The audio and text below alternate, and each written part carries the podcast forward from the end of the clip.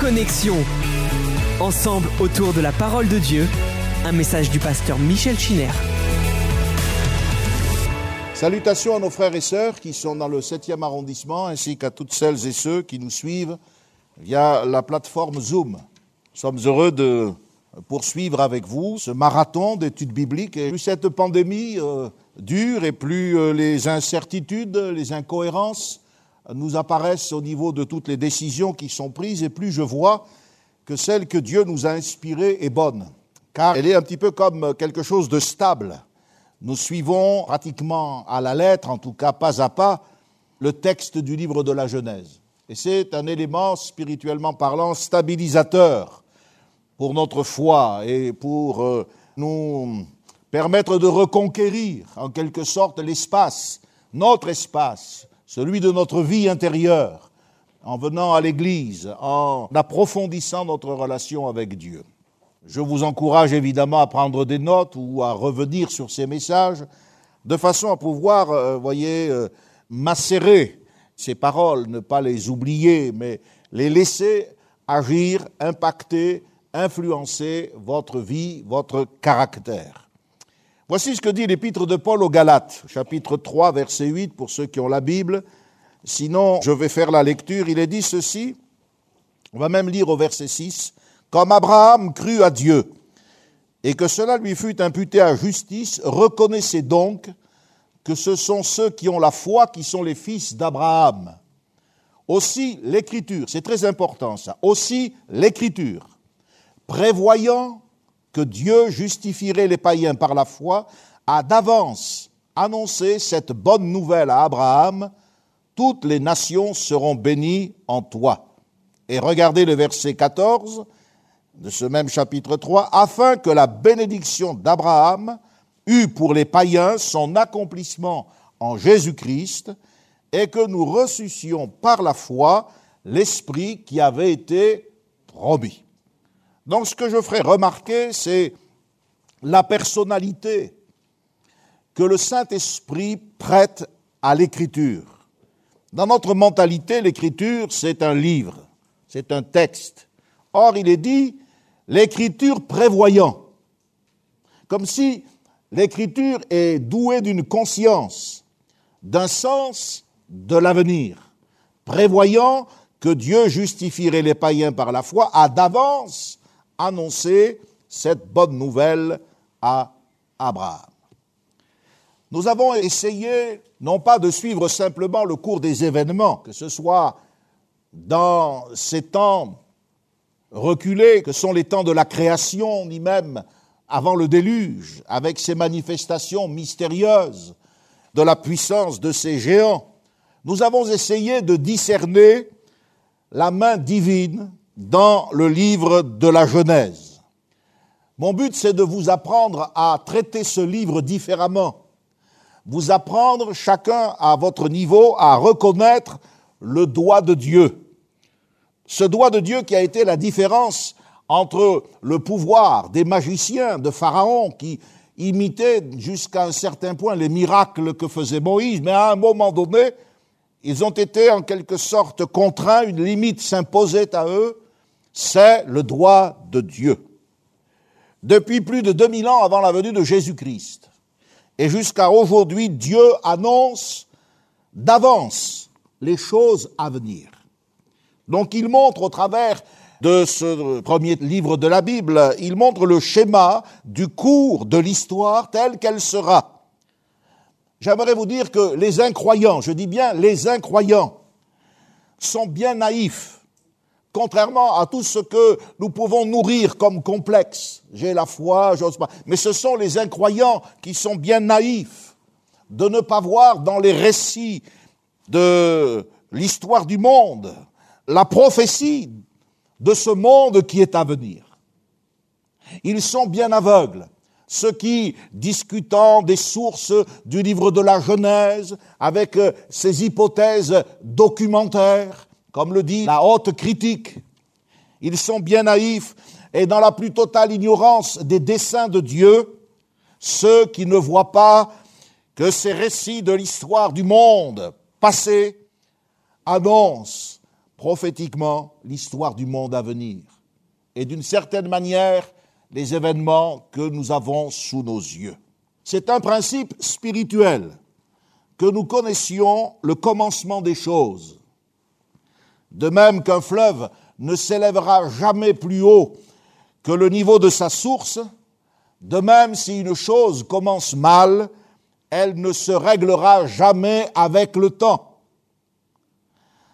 Aussi, afin de nous montrer, de nous montrer son dessein éternel, cette pensée qu'il avait eue même avant la fondation du monde, de réunir toutes choses en Jésus-Christ. Dieu nous montre au travers des événements passés la route qui mène au Messie. Dieu nous fait connaître la source et les origines de ce qui touche tout ce qui concerne Christ. Et c'est aussi dès le commencement de la création du monde. C'est en lui, c'est par lui et c'est pour lui que toutes choses ont été faites. Et si aujourd'hui le Nouveau Testament nous tient le langage d'un rédempteur euh, brisé pour nos péchés, euh, frappé et humilié, c'est parce que dès le commencement, le péché est une évidence et une réalité que Dieu doit éliminer.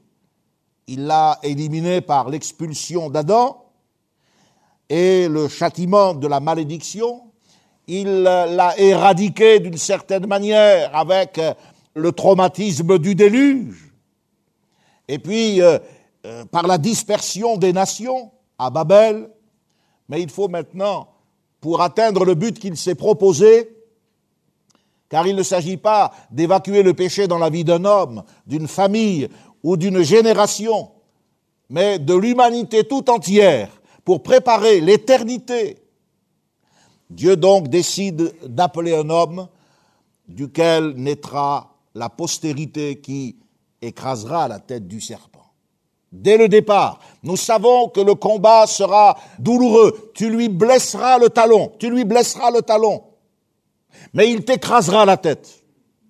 Entre une blessure et un écrasement, il y a la différence entre la souffrance du combat et la victoire. Alléluia. Jésus a vaincu. En Genèse chapitre 1 verset 2, nous avons vu le premier mouvement de l'Esprit. Il nous est dit, l'Esprit de Dieu se mouvait au-dessus des eaux. Avec ce message, ce matin, nous allons avancer évidemment dans l'appel d'Abraham, mais je voudrais vous montrer l'unité qu'il y a dans toute la parole de Dieu, et puisque nous sommes concernés par la Genèse dans ces chapitres. L'Esprit de Dieu se mouvait au-dessus des eaux, Genèse 1, 2. Le mot hébreu, Merachephet, suggère non seulement, nous l'avons vu, une action souveraine de l'Esprit Saint, c'est là, dans ce temps mystérieux, avec ce mouvement vibratoire indéfini pour nous les hommes, que se sont mis certainement en place tout ce que les hommes appellent aujourd'hui les constantes de l'univers. C'est là que, eh bien, les fondements de l'univers ont été euh, mis en place. Et lorsque la parole de Dieu a surgi, alors l'esprit et la parole ont mis en place l'univers tel que nous le voyons. Mais le mot hébreu, Merachephet, je vous l'ai dit, suggère également un intérêt affectueux, une attention maternelle. La preuve, c'est que nous le trouvons dans le livre du Deutéronome, où à propos de l'aigle, il nous est dit qu'il éveille sa couvée et il plane au-dessus de ses petits. Planer. L'esprit se mouvait, planait, et l'aigle plane se meut au-dessus de ses petits. C'est le même verbe hébreu, charaf. De la même manière que le mouvement vibratoire de l'Esprit Saint sort la création du chaos, du désordre, et va réaliser en accord avec le Verbe de Dieu des conditions d'existence sur la terre dont Dieu va dire, nous le savons, elles sont très bonnes, car Dieu vit que tout ce qu'il avait fait était non seulement bon, mais très bon. De la même manière, eh bien, dans la nature, l'aigle éveille sa couvée. Pour nous, il faut dire que lorsqu'on veut commencer quelque chose de bon, voire de très bon, à la manière de Dieu, il ne faut rien de moins qu'un mouvement de l'esprit. Que ce soit pour la création de l'univers, que ce soit la création de l'Église, nous le savons avec acte 2, l'esprit vint du ciel comme un vent impétueux, un mouvement de l'esprit a été à l'origine de cette création divine qu'est l'Église. Les gens me font sourire aujourd'hui avec leurs vidéos de quatre sous lorsqu'ils disent qu'il y a l'église avec un grand E, l'église avec un petit E, comme s'ils apportaient une révélation extraordinaire. N'importe quel étudiant un peu attentif découvre cela dans la parole de Dieu, et ils se servent de ces différences pour mépriser l'église locale. L'église locale fait partie du plan de Dieu. L'église universelle est une réalité, que nous pouvons appréhender d'une certaine manière sur la terre, mais qui ne correspond pas à elle toute seule à la volonté de Dieu. Comment évangéliserions-nous, par exemple, les Chinois? J'ai longtemps eu un fardeau pour la Chine. Je pensais à ces multitudes de peuples et comment les atteindre. Et puis un jour, je suis allé pour une convention mondiale en Corée.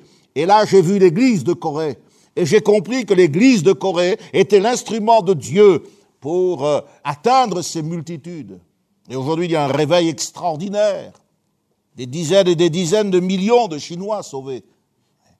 S'il n'y avait pas eu l'église locale, c'est pas l'église universelle dont je fais partie qui allait régler la situation spirituelle des Chinois.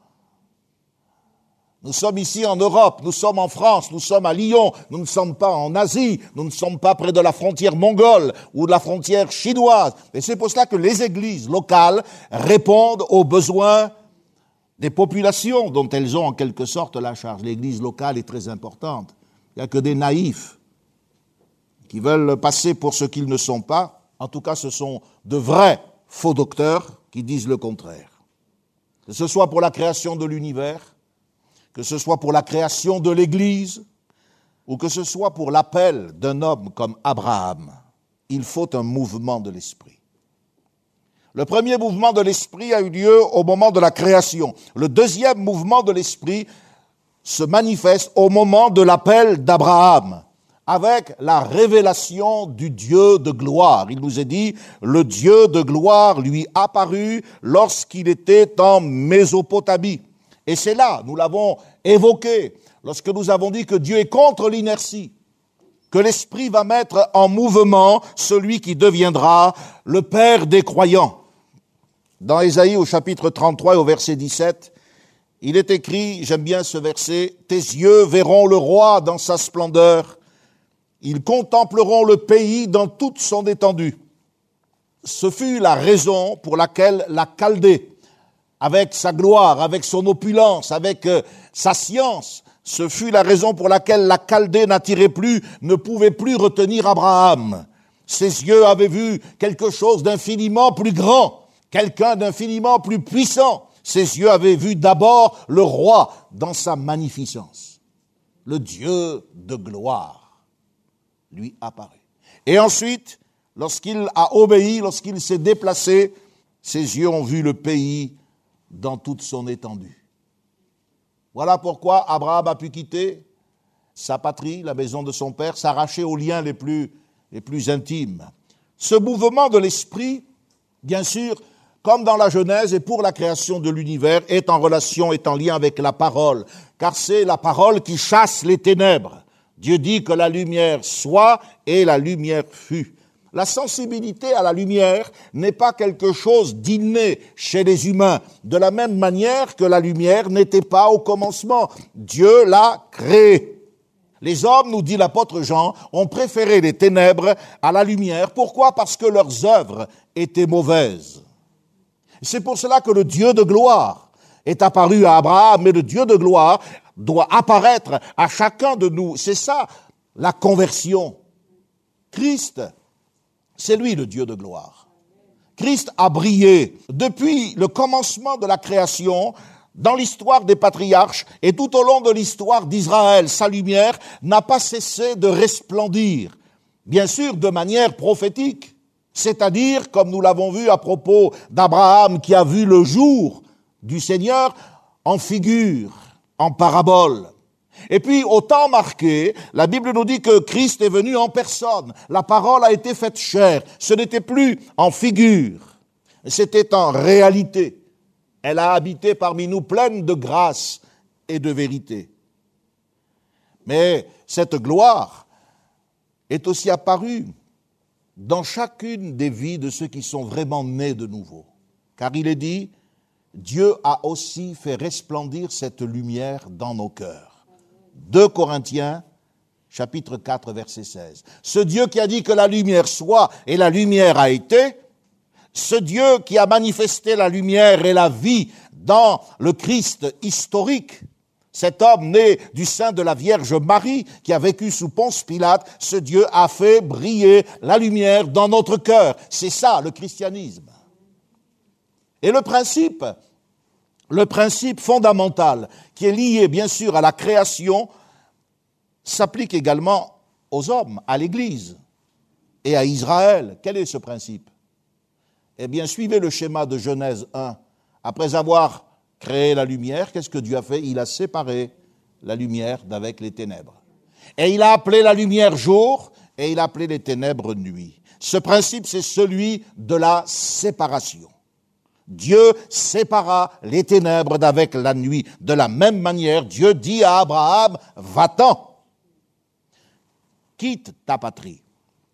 D'après le prophète Ésaïe, Dieu appelle le malheur sur ceux qui favorisent le mélange et la confusion. Ces textes qui sont des textes antiques, vous pouvez les appliquer, les traduire à notre monde moderne avec euh, toutes les théories qu'il échafaude, théories du genre, etc., etc. Le malheur vient sur ceux qui favorisent le mélange et la confusion. Malheur, dit Ésaïe, chapitre 5, verset 20, malheur à ceux qui appellent le mal bien et le bien mal, qui changent les ténèbres en lumière et l'amertume en douceur et la douceur en amertume. Et nous avons vu que ça, c'était en quelque sorte le problème du Jardin d'Éden l'arbre de la connaissance du bien et du mal. J'espère que vous étiez là en contact avec nous. Sinon, vous devez certainement faire un petit peu de brasse coulée. Et ça vous apprendra. Il faut suivre les réunions. Qu'elles soient en distanciel, qu'elles soient en présentiel, le rendez-vous de la parole de Dieu est un rendez-vous divin. Et ça, c'est notre discipline de chrétien. Donc Dieu a appelé les choses par leur nom. Et il est important qu'on puisse mettre des noms sur les choses et qu'on puisse mettre des noms sur les gens. On doit pouvoir vous identifier comme enfant de Dieu. On doit pouvoir mettre sur notre vie le beau nom que nous portons si facilement, le nom de chrétien. Ce doit être clair, sans faire de jeu de mots. La lumière, c'est pas les ténèbres. Nous ne devons pas entretenir de communion avec les ténèbres. Car la Bible dit nous sommes du jour. Il appela la lumière jour. Nous sommes du jour. La Bible dit dépouillons-nous donc des œuvres des ténèbres et revêtons les armes de la lumière, marchons honnêtement comme en plein jour. Romains 13. Le jour de la création correspond aussi au jour de ma vie et de mon témoignage chrétien. Dans un autre passage, l'apôtre Paul dira, Vous êtes tous des enfants de la lumière et des enfants du jour. Nous ne sommes point de la nuit ni des ténèbres. Avec cette lumière, Dieu va créer l'atmosphère. Eh oui, regardez Genèse 1, relisez vos notes. L'étendue qui est au-dessus des eaux va être séparée de l'étendue qui est en dessous des eaux. Quand la lumière de Dieu brille dans une vie, tôt ou tard, il faut changer d'atmosphère. Tôt ou tard, on ne peut plus respirer la même atmosphère, l'idolâtrie religieuse, la superficialité mondaine. On étouffe. Il faut une autre atmosphère. Une atmosphère nouvelle implique de nouvelles relations, des rapports différents avec des personnes différentes. Or, l'Église, l'Église locale, et cette nouvelle compagnie dans laquelle celui qui a reçu la lumière de Dieu, qui a entendu l'appel de Christ à se séparer des ténèbres et qui porte le nom de chrétien, l'Église, eh bien, va être cette atmosphère respirable. L'atmosphère qui se dégage de la présence de Dieu, de celui qui est au milieu de nous. Mépriser l'Église locale, sous un prétexte ou un autre, c'est mépriser celui qui a dit là où deux ou trois sont rassemblés en mon nom, je suis présent au milieu d'eux.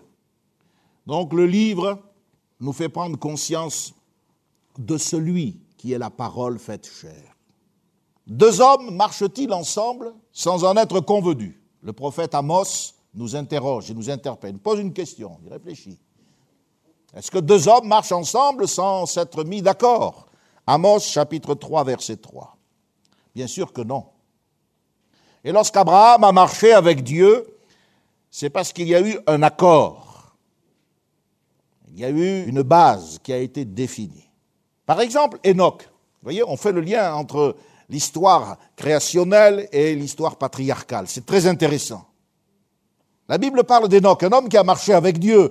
Quelque part, il a été euh, le premier ami de Dieu, même s'il n'a pas porté ce titre. Mais la Bible dit qu'Enoch était agréable à Dieu. Voyez Donc si Enoch était agréable à Dieu, s'il avait reçu ce témoignage et que Dieu l'a pris avec lui, c'est parce que quelque part il y avait ce même rapport qu'Abraham va ensuite porter à sa plénitude puisque c'est Abraham le premier qui est appelé ami de Dieu, ou comme je vous l'ai montré, euh, l'amoureux de Dieu, l'amant cet homme qui avait avec Dieu une relation fusionnelle. Dieu aimait Abraham et Abraham aimait Dieu. Si vous me dites pourquoi Dieu a choisi Israël et Abraham, eh bien, il faut accepter un raisonnement de type circulaire, c'est-à-dire absolument illogique. Dieu a choisi Israël parce qu'il aimait Abraham et il a aimé Abraham parce qu'il voulait choisir Israël. C'est tout. Ne cherchez pas à comprendre. Dieu a le droit d'aimer qui il veut et de choisir qui il veut. Ça ne signifie pas non plus que celui qu'il choisit ou dont il fait son élu a le droit de tout faire. Et c'est pour cela que l'histoire de ces peuples est si douloureusement marquée par la justice de Dieu. L'amour est exigeant. Voilà. C'est ça que la Bible dit. C'est pas l'amour galvaudé, le Seigneur m'aime, tous pour un, tous pour moi, aimez-moi les uns les autres. Non, non, non. C'est tu m'aimes, je t'aime, et nous avons ensemble une relation. J'ai trouvé son cœur fidèle. Et chaque fois qu'Abraham a été infidèle, ben, il l'a payé. Et d'ailleurs, un peu ses descendants payent encore le prix hein, de son erreur avec Agar l'Égyptienne, toute la Ligue arabe qui veulent se débarrasser d'eux. La Bible parle d'Enoch. Enoch a marché avec Dieu. Il a vécu 65 ans, c'est un petit rappel. Il a vécu 65 ans, et puis il a eu son fils, et la Bible nous dit qu'à partir de la naissance de son fils, il a marché 300 ans avec Dieu. Mais ça, ça nous parle. On ne doit pas simplement dire de nous que nous avons vécu. On ne doit pas dire, ben, il a vécu, et puis bon, il s'en est allé, il a rejoint le Seigneur, peut-être, mais vous savez, c'est des phrases, des fois, dont il faut quand même euh, préciser le fondement. On ne doit pas dire de nous seulement il a vécu, on doit pouvoir également ajouter il marcha avec Dieu, il a marché avec Dieu. Si Enoch a été enlevé, s'il a eu une place dans le ciel, c'est parce qu'il a été agréable à Dieu d'une certaine manière, il avait une relation d'amitié avec Dieu. La Bible dit, écoutez bien, l'amitié de l'Éternel est pour ceux qui le craignent. Donc ça n'est pas simplement limité à Abraham, elle est pour ceux qui le craignent et son alliance leur donne instruction. Au verset 13 du psaume 25, il est dit, quel est l'homme qui craint l'Éternel? L'Éternel lui montre la voie qu'il doit choisir, son âme reposera dans le bonheur, c'est pas négligeable et sa postérité possédera le pays. C'est exactement ce qui est arrivé à Abraham. Il a fait le bon choix. Il avait besoin que quelqu'un lui montre la voie. Et c'est ce que Dieu a fait. Son âme a été bénie. Car quand on lit la vie d'Abraham, malgré les faux pas, nous avons bien vu qu'il n'était pas parfait. Et personne ne peut être parfait en ce bas monde au sens où Dieu est parfait.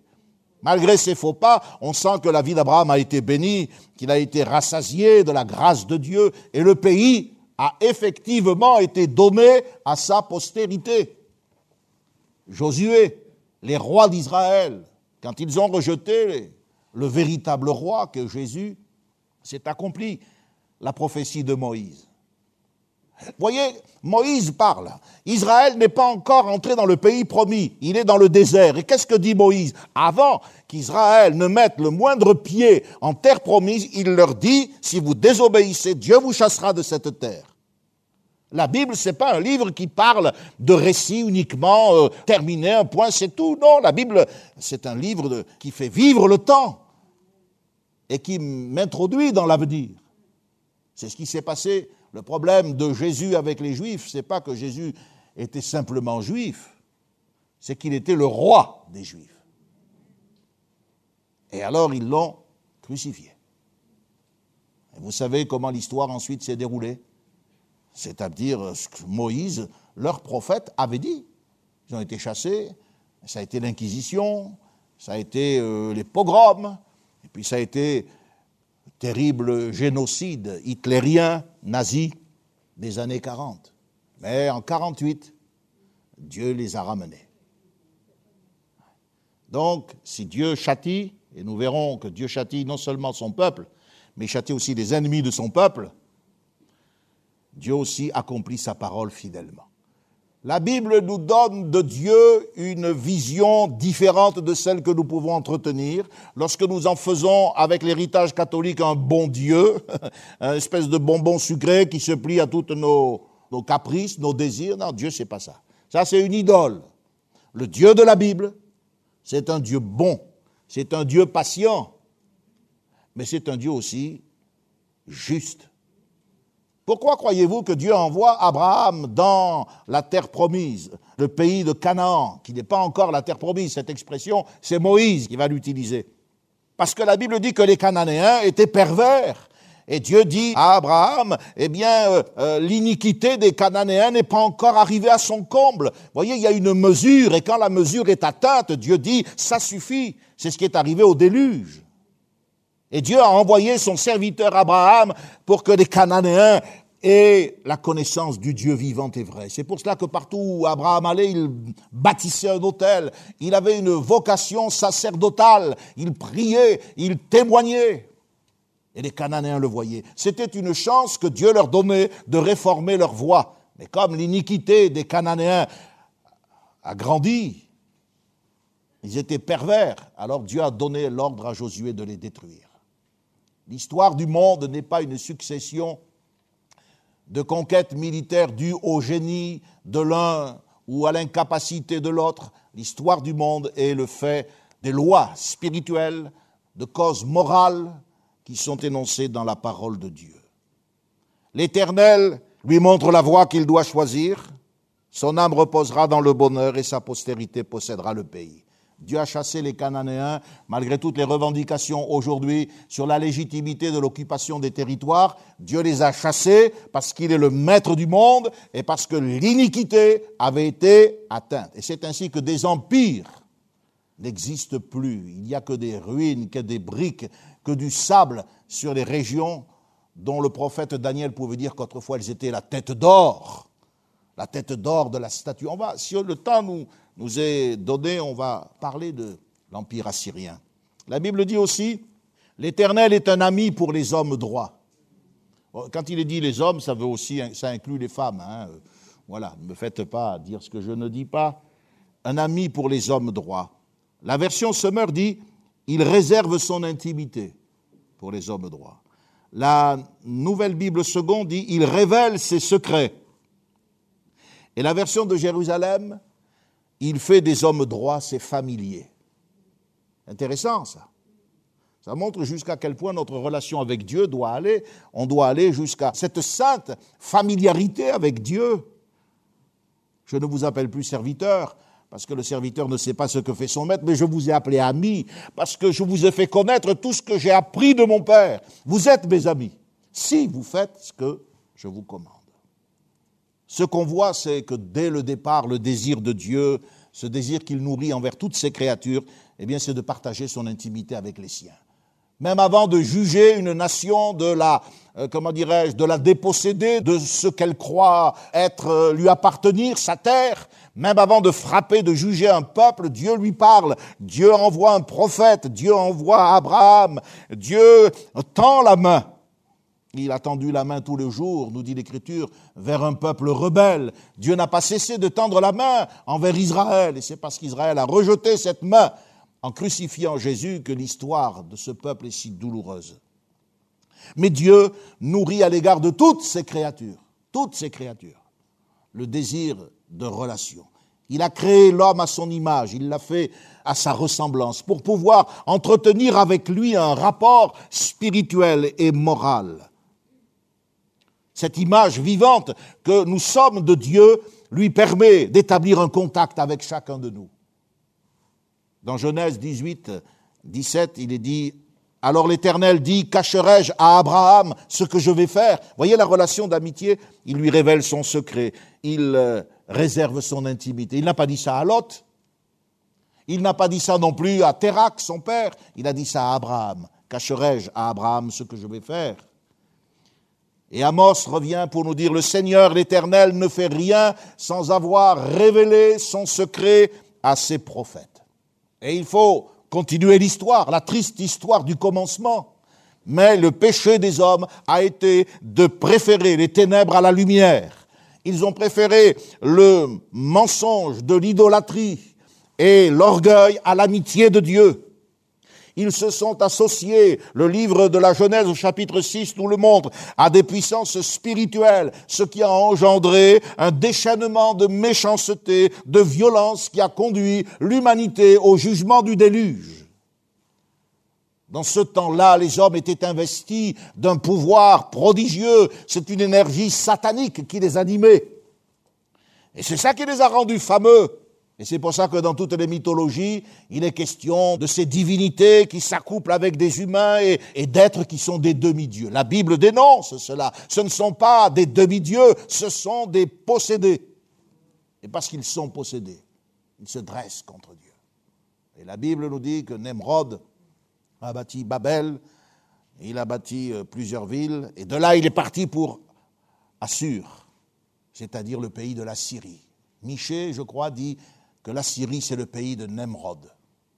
Il détruira la Syrie et fera de Ninive une solitude. C'est ce que nous dit le prophète Sophonie. Et il y a des prédictions semblables à celle-ci. Si vous êtes quelqu'un qui est ami de Dieu, vous aimez la Bible et vous lisez la Bible, et les passages difficiles, eh bien, vous ne les mettez pas de côté, mais vous demandez à Dieu de vous éclairer. Dans Ésaïe, dans Jérémie, dans bien d'autres textes, il est question de ces prophéties. Vous savez, depuis l'origine, le conflit spirituel qui a été engendré par la rébellion satanique dans les lieux célestes, qui s'est manifesté en Éden, par l'attitude de la femme qui a séduit son mari. Ce conflit spirituel, essentiellement, tourne autour de, de la question de la gloire. C'est un combat pour ravir la gloire. Il s'agit d'adorer la créature au lieu du Créateur. Et c'est bien ce que Paul dit dans Romains 1. Regardez aujourd'hui, alors que nous sommes tellement éloignés de ces temps immémoriaux, la facilité avec laquelle les gens disent J'adore, j'adore, on dirait des poules qui caquettent. J'adore, j'adore. Mais j'espère que vous, vous n'adorez pas. Moi, j'adore le Dieu vivant et vrai. Alléluia. J'adore pas les frites, j'adore pas ceci ou tout cela. Non, cette adoration nous la devons au Seigneur. Mais parce que l'homme veut adorer quelqu'un d'autre que le Seigneur. Le monde est rempli d'idoles, de religions païennes. Le monde essaie de construire un syncrétisme pour satisfaire tout le monde. Le monde s'adore lui-même. Regardez également l'attitude des foules envers les vedettes de sport. Ce sont des idoles.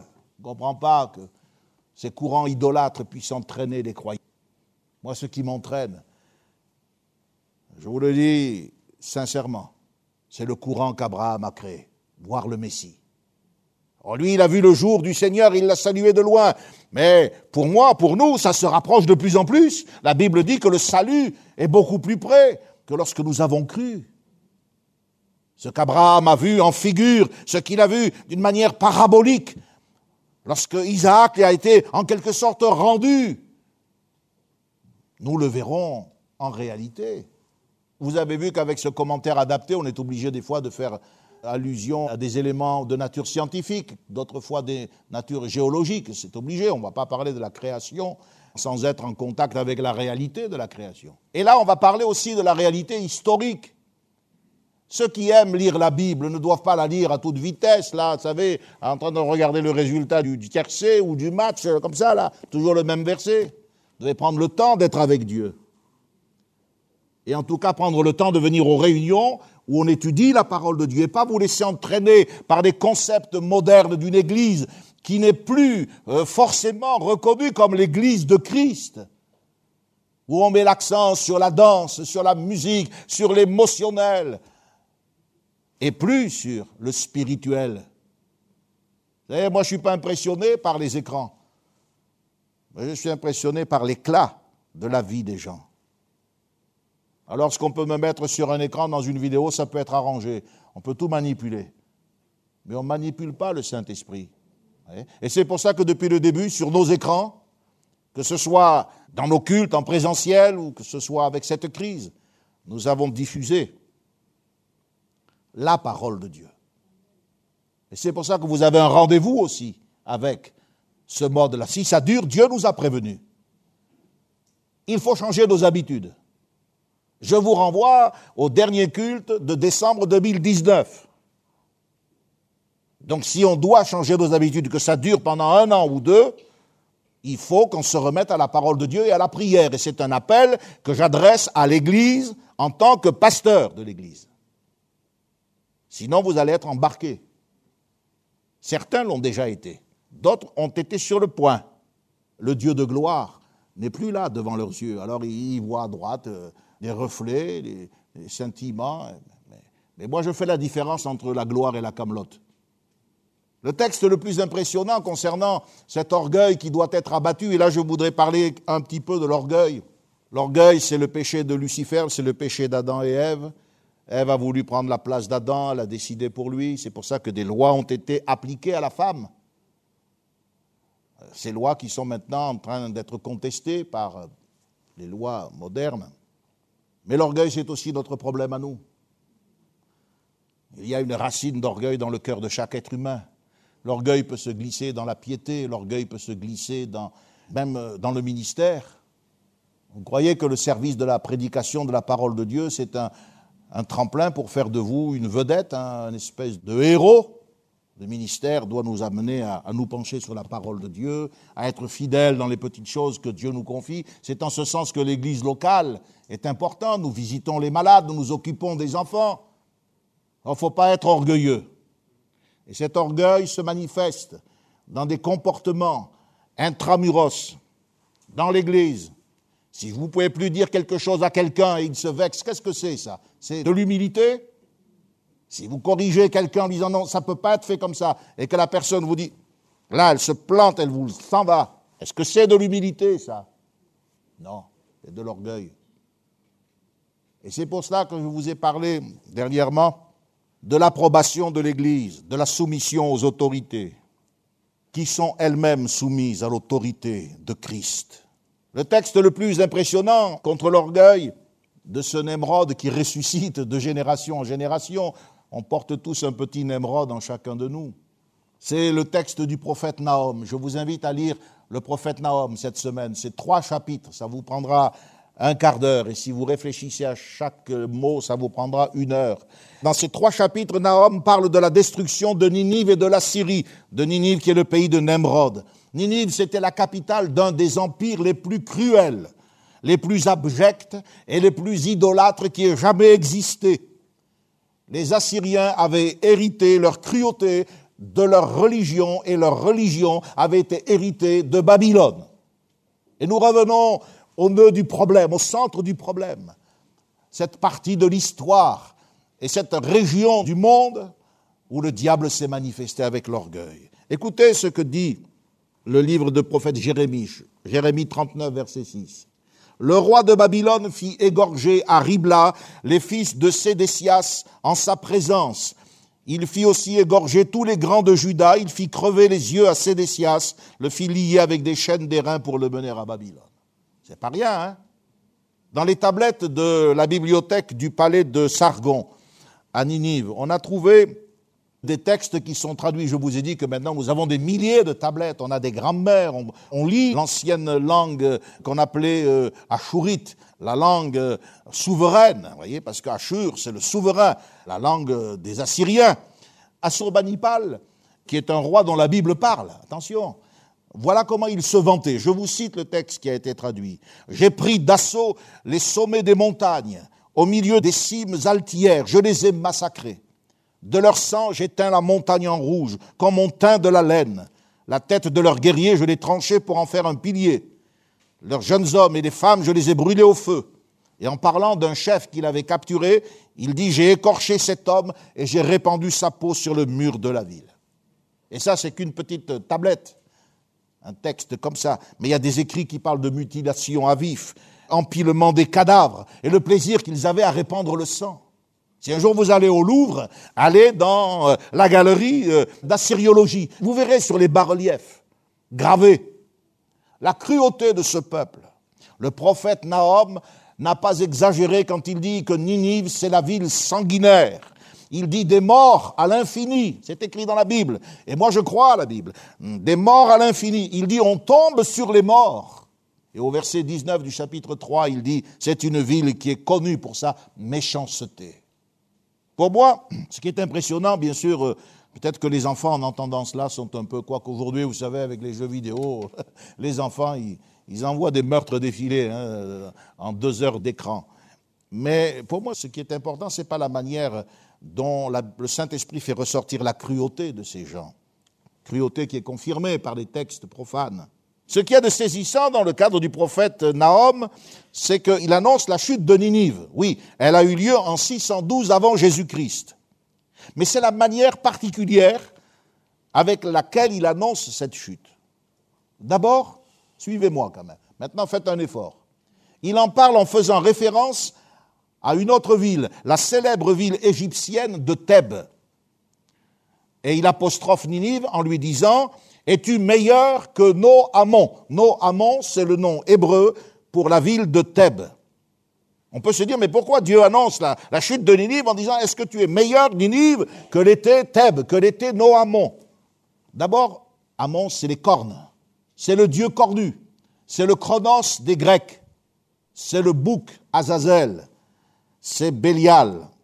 C'est la divinité aux deux cornes. En Assyrie, Associé au taureau, il désignait le prince, celui à qui la domination serait donnée. Nous avons là un élément quand même important, parce que le prince, celui qui dominera, c'est le Seigneur. Prince de la paix, Père éternel, Dieu puissant, conseiller, admirable. Alléluia, c'est lui qui va régner. Mais le diable, dans ce combat pour ravir la gloire, ne l'oubliez pas.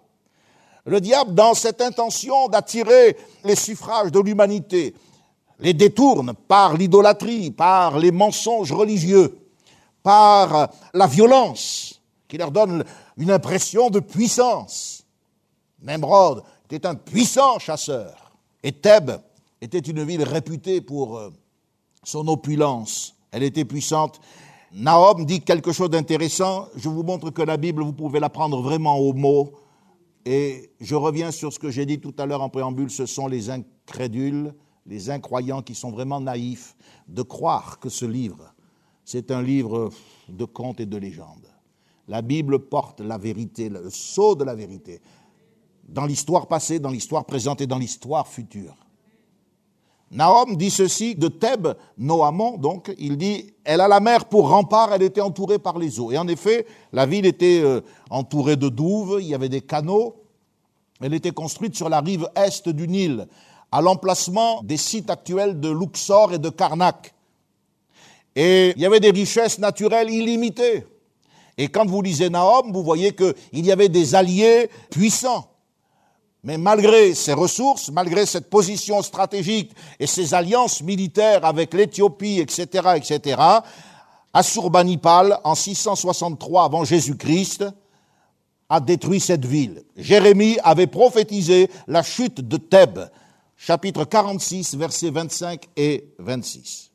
La prise de Thèbes a été l'occasion de massacres horribles. Plutôt que d'amener les enfants en captivité, les Assyriens les avaient massacrés au coin de toutes les rues. C'est la Bible qui le dit. Nahum, chapitre 3, versets 8 et 10. La Bible dit qu'ils ont été écrasés devant tout le monde pour envoyer un message. Les enfants auraient pu être déportés. D'ailleurs, Nebuchadnezzar fera ça avec le jeune Daniel, etc. Mais là, ils ne les ont pas déportés, ils les ont écrasés au coin des rues, devant tout le monde, pour donner une leçon. La leçon de cette comparaison, on s'est posé la question tout à l'heure, pourquoi? La leçon que Dieu veut nous enseigner, c'est que si Dieu est bon, Parce que dans Nahum, le prophète commence par dire Dieu est bon. Dieu, il est patient. Vous voulez une preuve que Dieu est patient envers Ninive? Ben, Lisez le livre du prophète Jonas. Dieu a envoyé Jonas. Jonas ne voulait pas parce qu'il savait très bien qui étaient ces gens. C'était, c'était des criminels en puissance. Mais ils se sont repentis. Et Dieu est juste. Il a dit que celui qui se repent et qui se détourne de ses péchés sera pardonné. Ils se sont repentis, se sont humiliés. Le roi s'est humilié. Même les animaux ont jeûné. Ils ont fait jeûner toute la ville. Alors Dieu a reculé le châtiment, le jugement de 100 ans. 100 ans. Le jugement a été reporté. Mais ils ont continué, ils sont revenus. Dieu a été patient, mais la patience de Dieu, ça ne signifie pas que Dieu laisse faire indéfiniment. La preuve, on voit bien que Dieu ne laisse pas faire. Hein. Et alors Dieu, il est intervenu. La leçon, c'est que si Dieu est bon, si Dieu est lent à la colère, eh bien, il peut aussi également intervenir avec sévérité dans les affaires des nations. Il ne laisse pas le crime impuni. Jonas a donné à Ninive l'occasion de changer. Dieu avait été sensible à la repentance des Ninivites. Le jugement avait été reporté. Mais ça ne suffit pas. La repentance, ce n'est pas l'affaire d'un moment, ce n'est pas un regret, ce n'est pas un remords. C'est une attitude qui réoriente notre vie. Et ils sont repartis dans leur péché. Ce qui me frappe dans Nahum chapitre 3, regardez, il est dit que c'est une déclaration qui est faite, euh, chapitre 1, verset 11, il est dit, De toi est sorti celui qui méditait le mal contre l'Éternel, celui qui avait de méchants desseins. Je ne sais pas si dans votre lecture de la Bible, ce verset vous a interpellé des fois. Hein il faut quand même aussi peut-être aller un peu plus loin que l'Éternel est mon berger, je ne manquerai de rien, ou Jean 3,16. Hein, il est aussi écrit dans la parole de Dieu, de toi est sorti celui qui méditait le mal contre l'Éternel, celui qui avait de méchants desseins. On peut se poser la question. Dans cette ville que Jonas appelle la grande ville, dans cette civilisation riche, éduquée, culturellement évoluée, mais foncièrement mauvaise, cruelle, qui ne respecte pas la vie, qui prend plaisir à la violence.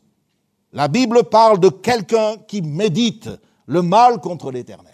Alors probablement sur le plan de l'histoire, c'est Assurbanipal, le dernier grand roi assyrien qui s'est emparé de l'Égypte et du royaume de Juda sous Manassé. Là, vous l'avez son récit dans le deuxième livre des Chroniques, chapitre 33, versets 11 à 13. Donc vous voyez, c'est l'histoire profane, mais c'est la Bible. Hein. Vous voulez connaître, en tant qu'ami de Dieu, vous voulez connaître Dieu ben Voilà.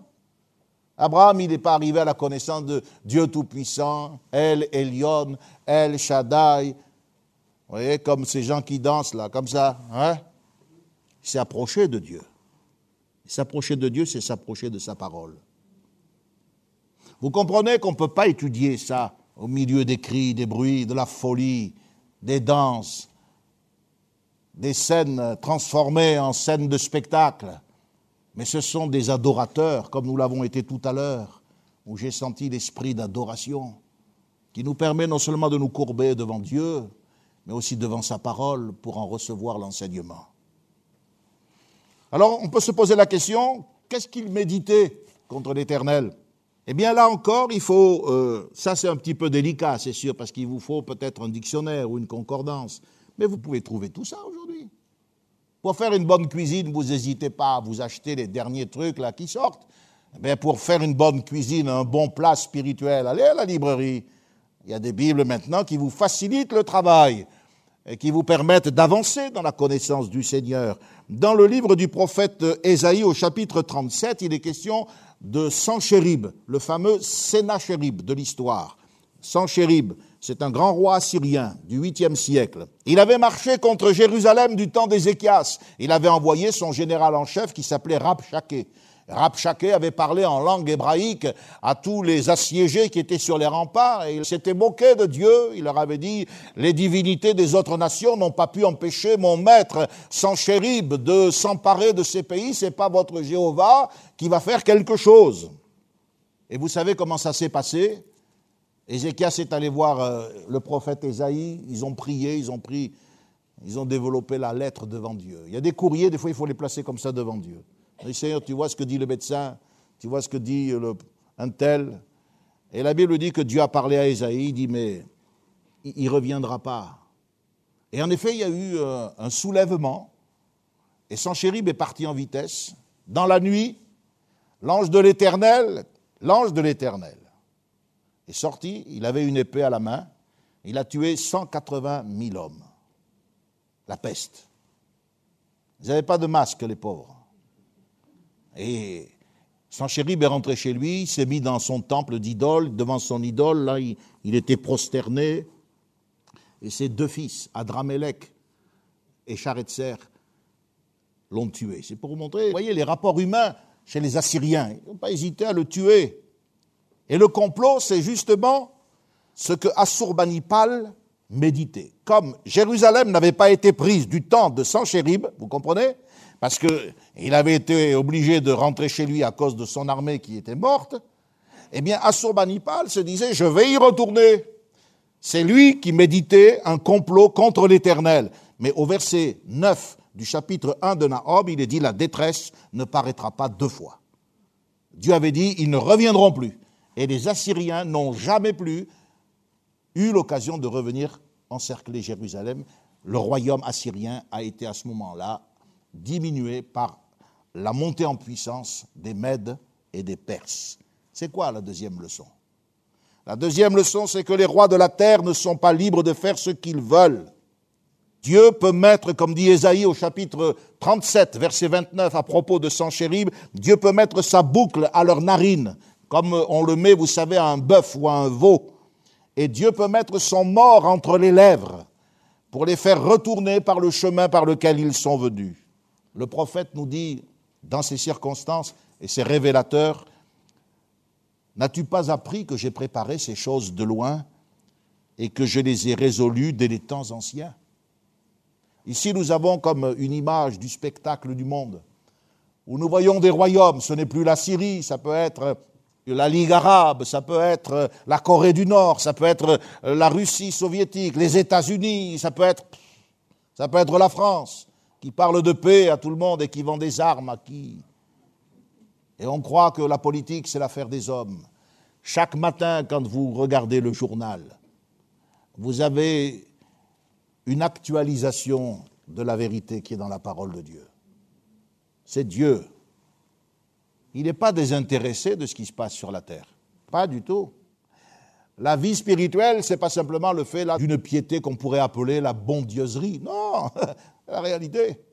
Moi, je la vois dans la violence, dans les rues, lorsque des bandes rivales s'affrontent, lorsqu'on tue pour un rien. Je la vois dans l'ignorance et la méprise de nos gouvernants dans leurs alliances.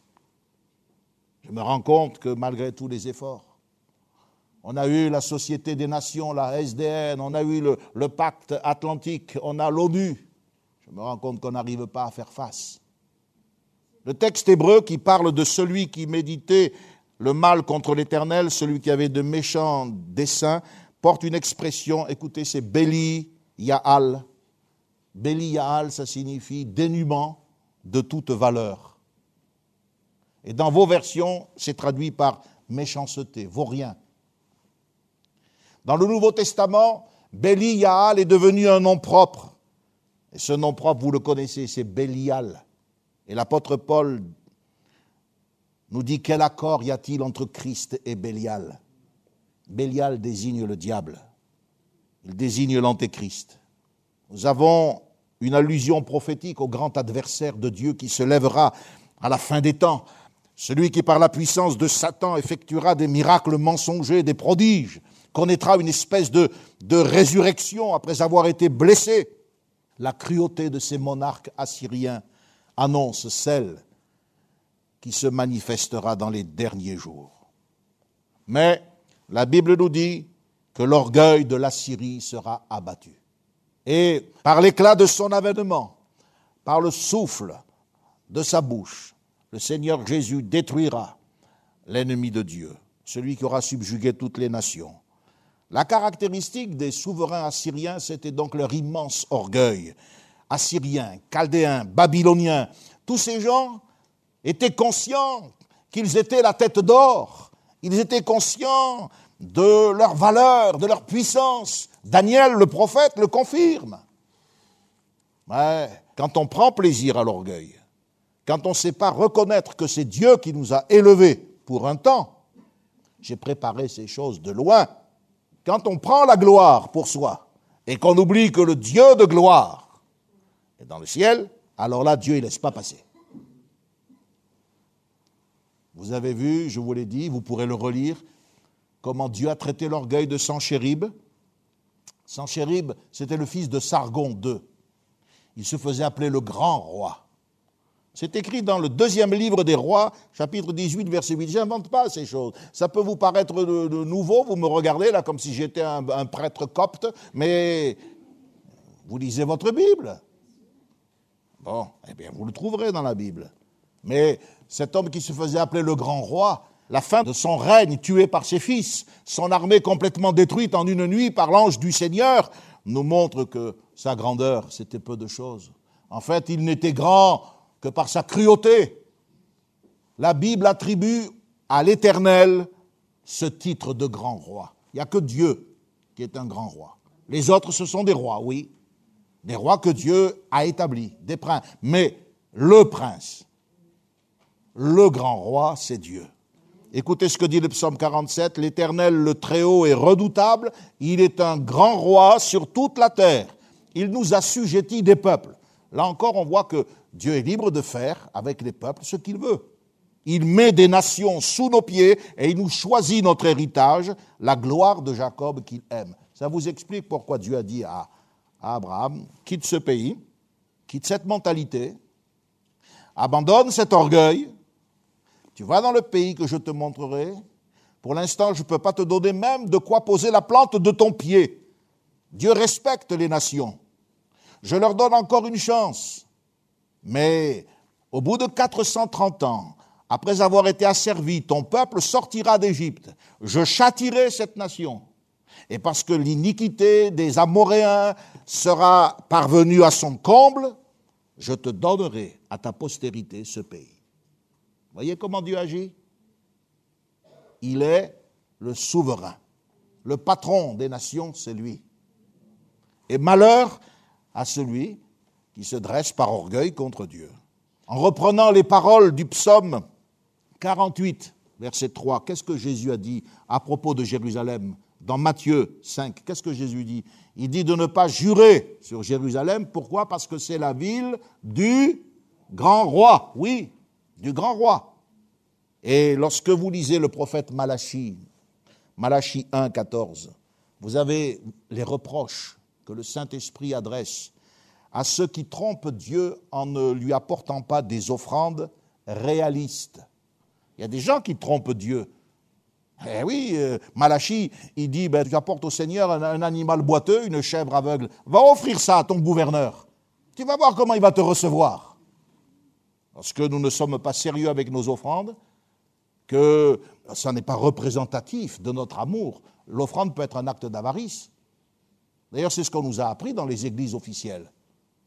L'offrande doit être un acte d'amour, l'expression de ma dévotion, de ma consécration. Bien sûr, j'ai besoin de garder quelque chose pour m'habiller, vivre et manger.